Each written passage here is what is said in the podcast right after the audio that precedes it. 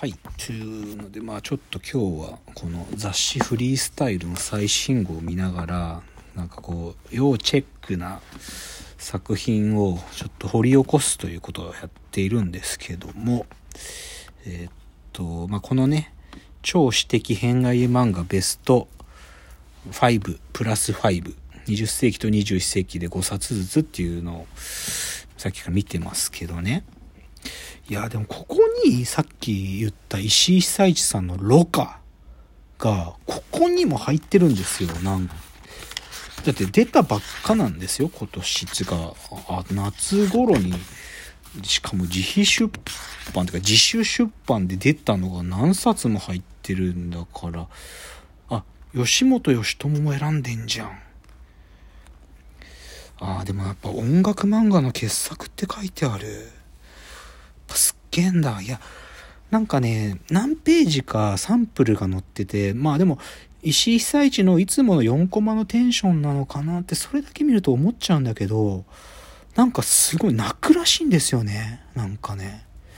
ああ、これちょっとやっぱり早く届いてほしいな。あの、ペーパールで決済したから。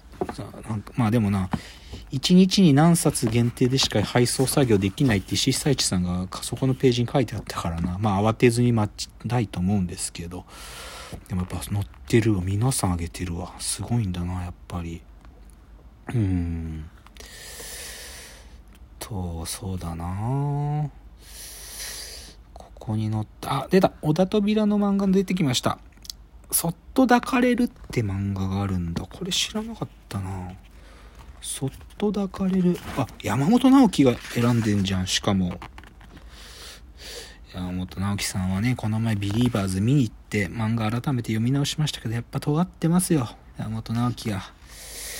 その山本直樹が選んでる、お、小田扉。へえ。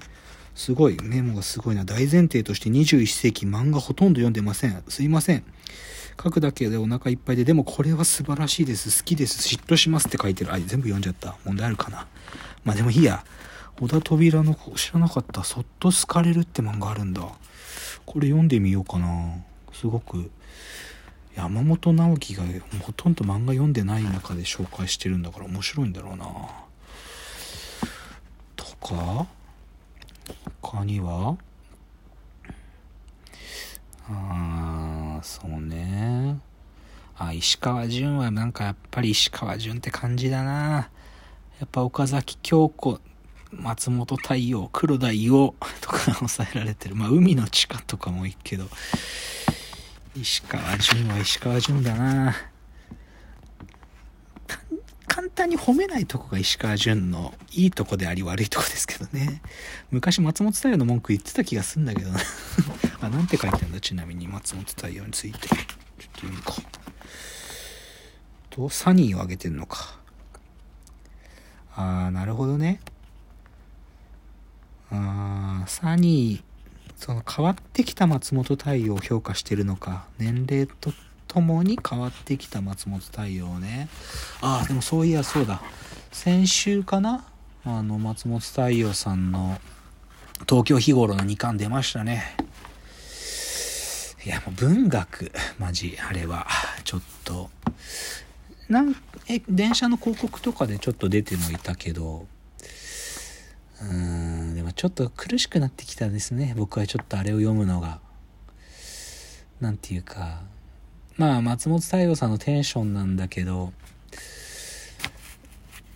漫画家さんのやっぱり苦しい側面ですよね。なんか単純に忙しいとかじゃなくて自分の作家としての何て言うか才能の器にな中に溜まってる水をちょっとずつやっぱり外にこぼしていくっていう作業な僕はそう読むんですけどね。そういうところを書いてるから乾いてく感じがしますよね。なんかそのた桶に水が溜まってないところにもう一回水を注ぐってどういうことなんだろうみたいなことをちょっと突きつけてくるから少し苦しくなりますよね。東京日頃。傑作であること間違いないんだけどちょっと2巻まで進んできたらちょっと僕は読みながら息がしづらくなるぐらいこうヒリヒリしてきましたね。優しい話なんですけどね。うーん。いやそうなんですよね。だからまあこのフリースタイルという雑誌はあの皆さんねあんまりまあこれちっちゃい出版社なんで本当に少人数でやってるんででもまあ松本太陽がここから単行本出したりする出版社だから絶対にね応援しますけど。うーん。そうね。漫画も。体力ないと読めないんだけどな漫画も。うーん。高野文子の漫画すら今読めないもん。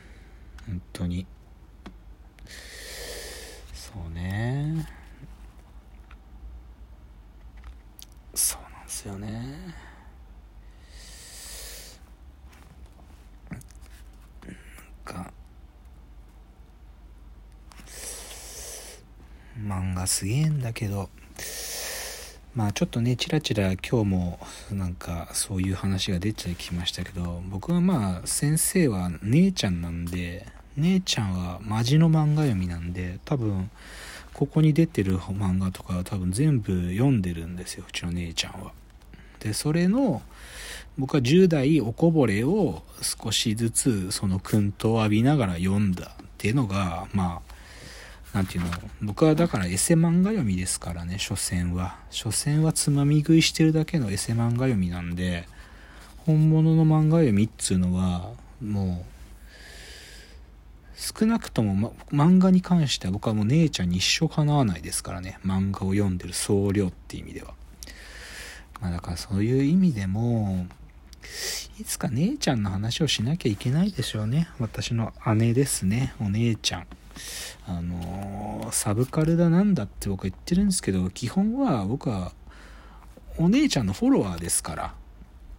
僕の姉ちゃんが何て言うか見つけてきたものから僕の文化の扉は開いているわけなので所詮は、ね、姉のフォロワーで。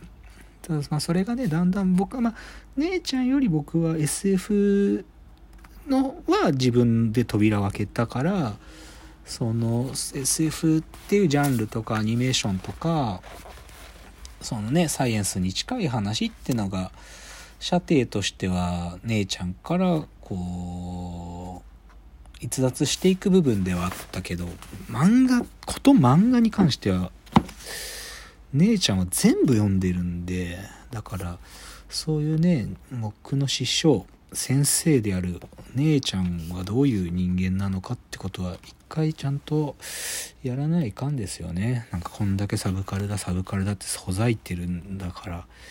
でもその僕は所詮はフォロワーですから。お姉ちゃんの焼き直しでしかないんで自分のこのカルチャーってものはね。そうだそうだだから鳥幹とかね読んでたな。この唐沢直樹さんが挙げてらっしゃる漫画で鳥幹が出てくるよ。鳥幹読んでたな。鳥幹わかんなかったな。なんか姉ちゃん持ってたのに。ああそうだ。笹生明の漫画とかも持ってたな。読んだけどわかんなかったんだよな。多分昭和の最後ぐらいだから90年になる直前ぐらいの漫画なんだと思うんだけどわかんなかったなだ今もう一回読んだらわかるのかもしんないんだけどそれぐらいには僕も漫画が読めるようになってる自覚はあるんであの時姉ちゃんが読んでたやつ今だったら多少読めるのかもしんないけどうんでも望月峰太郎の本最初に姉ちゃんが持って帰ってきた時分かんなかったな。あの時の中学生の僕分かんなかった。うん。いやーだかそういう話したいっすね。ちょっと。あのー漫画読み。なんか漫画読みは尊敬してんでね。なんか漫画どんだけ読んでるっていうのはすげえことなんで。うん。ちょっと今日フリースタイル出発で来ましたけどやっぱり全然なんか自分の世界が狭いなってことをただ自覚するだけだな。やっぱり漫画も本も映画もねまあテレビもやっぱりドキュメンタリーも世界は広大ですからね。自分が知ってることなんてほんと一部だから。あいいの書いてある。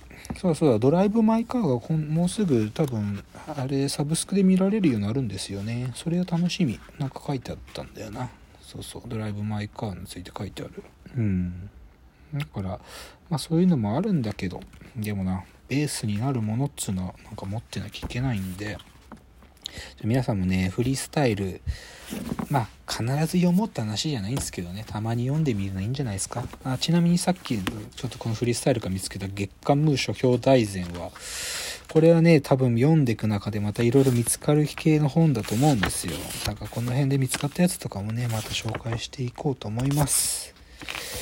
のでちょっと深谷さんも今日いないんでうりゃうにゃ喋る回だったんですけどあの来週どうかな深谷さんとちょっとね彼女の環境が整い次第また復帰してくれるはずなんで、あのまた深谷さんと2人でお届けしたいと思います。では186回この辺で、えー、わーわー言っております。お時間です。さようなら。